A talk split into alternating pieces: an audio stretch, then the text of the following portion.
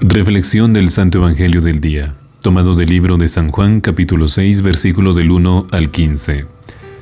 En aquel tiempo Jesús se marchó a la otra orilla de la parte del mar de Galilea, o de Tiberiades. Lo seguía mucha gente porque habían visto los signos que hacía con los enfermos. Subió Jesús entonces a la montaña y se sentó allí con sus discípulos. Estaba cerca la Pascua, la fiesta de los judíos. Y Jesús entonces levantó los ojos y al ver que acudía mucha gente, dice a Felipe, ¿Con qué compraremos panes para que coman esa gente? Lo decía para ponerlo a prueba, pues bien sabía él lo que iba a hacer. Y Felipe le contestó, doscientos denarios de pan no basta para que a cada uno le toque un pedazo. Uno de sus discípulos, llamado Andrés, el hermano de Simón Pedro, le dice, Aquí hay un muchacho que tiene cinco panes de cebada y dos peces. ¿Pero qué es esto para tanta gente?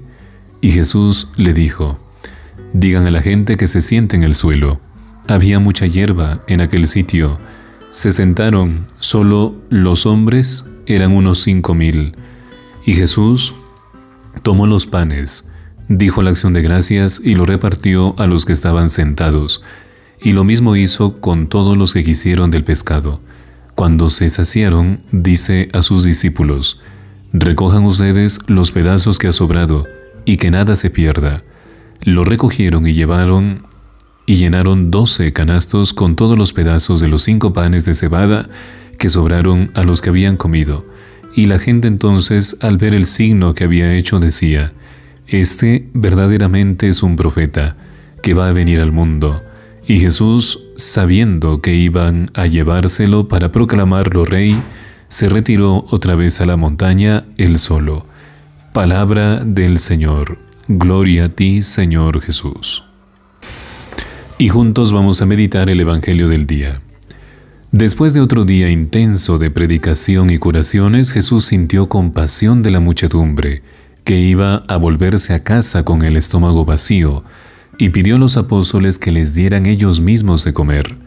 Esa petición del Señor quizá no entraría demasiado bien a los discípulos, ya que también ellos estarían agotados de la jornada y soñarían con quedarse a solas con el Maestro para retirarse a un lugar tranquilo y descansar y comer solamente con Él. Y Jesús se daba perfecta cuenta de la dificultad de lo que les pedía, pero aún así lo hizo y también a nosotros el Señor nos pide cosas muchas veces que nos parecen imposible de cumplir y sacar adelante. Un mandamiento que no logramos vivir, una relación difícil, un amigo del que nos estemos distanciando, una virtud en la que llevamos tiempo luchando pero no nos sale, etcétera, etcétera. Y en el fondo, lo que el Señor quiere con ese, denles ustedes de comer, es que los apóstoles confíen en Él y no tanto en lo que tienen o en lo que pueden conseguir materialmente, sino que Jesús con esta invitación nos hace confiar en el milagro, en el don o en la gracia que viene de lo alto. Y en el fondo, lo que el Señor quiere es siempre cumplir su voluntad y después de ponerse manos a la obra para lograr amontonar toda la comida posible, el resultado es muy escaso. ¿Qué son cinco panes y dos peces para que coman la multitud? Escuchamos la pregunta. Ciertamente nada, mejor dicho, casi nada, pero ese casi es lo que posibilita el milagro tan grandioso que realiza el Señor. Y Jesús con ese casi hace que coman todos, y aún sobraron doce canastos llenos.